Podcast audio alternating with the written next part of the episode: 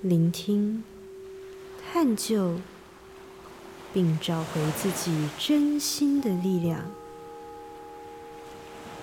倾听心声，以乐，以音，与您一同聆听那源自灵魂深处的声音。无论是在睡前，或者在上下班的路上，倾听心声，在每个当下陪伴着你。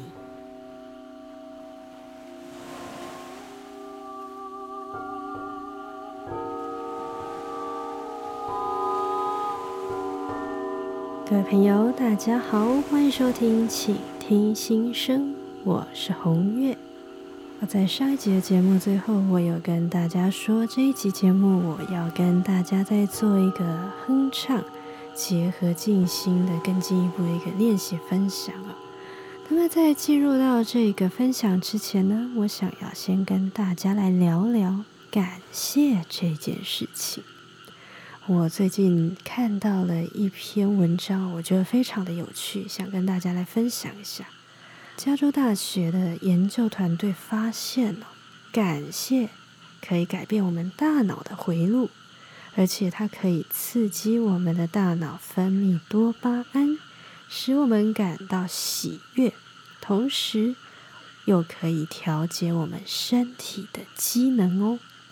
它还会刺激我们的下视丘，它可以帮助我们稳定身体的机能，还可以帮我们稳定情绪。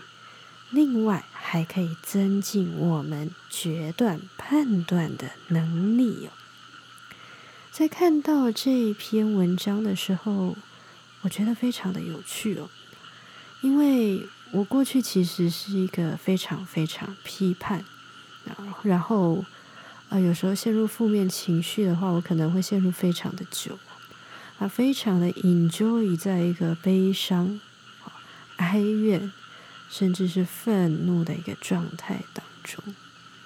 那那个时候，其实我并没有察觉或意识到说这样子对我是非常不好的。可是呢，那一阵子就发生非常多的事情，各式各样奇奇怪怪的事情，比如说。我可能只是坐在办公室，然后我没有笑容。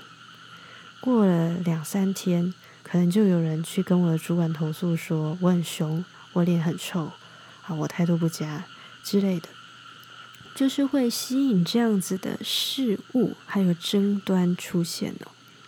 即便呢，很多的控诉都是我没有做过的事情，但是就是在那阵子，这种奇怪的。事情呢，就是发生的特别的多。那当然，后来我就离开那份工作，我来到现在我工作的地方了。从来到这里之后，我开始接触静心，开始学会去感谢，学会去说出感谢，去说出自己真正想要表达的，还有真心的一个感觉之后呢？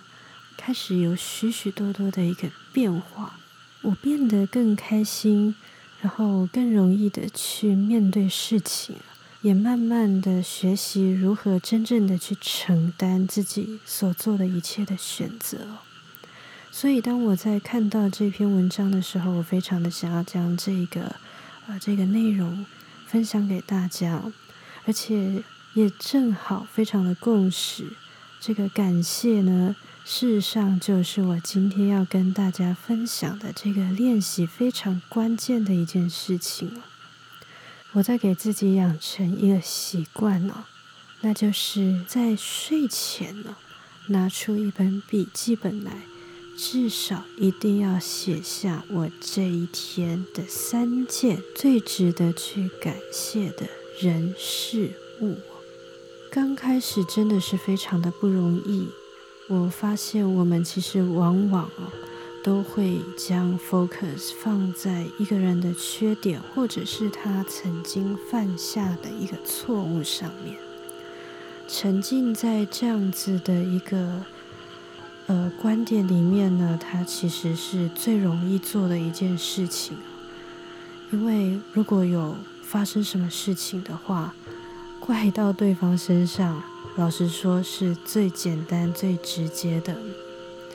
但是，当我开始在做这样子一个感谢的书写练习之后，我开始学会，我不是在对方的身上看到缺点，而是在感谢当中，我谢谢对方，我从他的身上看见了我自己也有的许许多多的问题哦。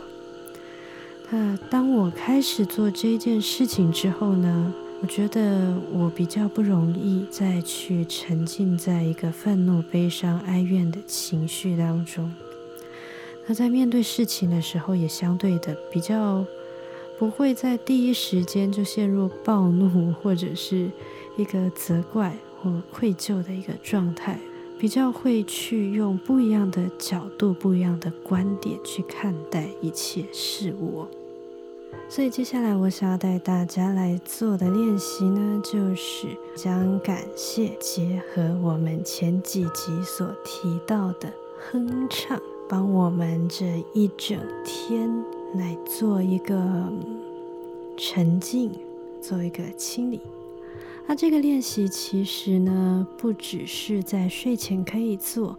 特别是在早上，当我们起来要准备去工作之前呢，我们要整理一下自己的心情的时候，也是非常适合来做这个练习的。首先，先让我们轻轻的闭上双眼，专注于我们的呼吸，让我们在心中。整理出三件我们要感谢的人、事、物。接着，让我们将双手放在我们的胸口，持续的整理我们心中的感谢。任何浮出来的其他念头，都让它们如流水般的走过。当你整理好一切的感谢之后呢，轻轻的随着水晶波开始哼唱。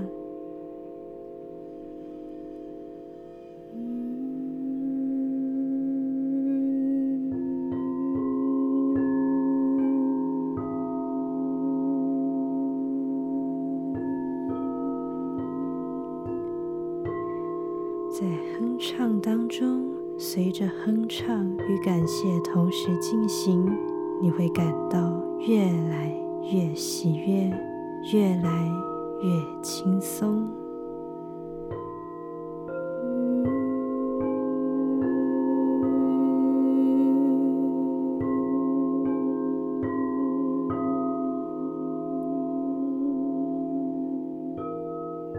感谢。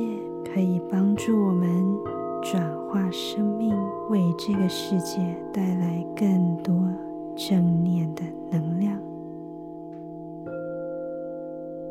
节目的最后，让我们持续的随着水晶波哼唱，在哼唱与感谢的练习当中，祝福自己。请听心声，我是红月。我们下期见。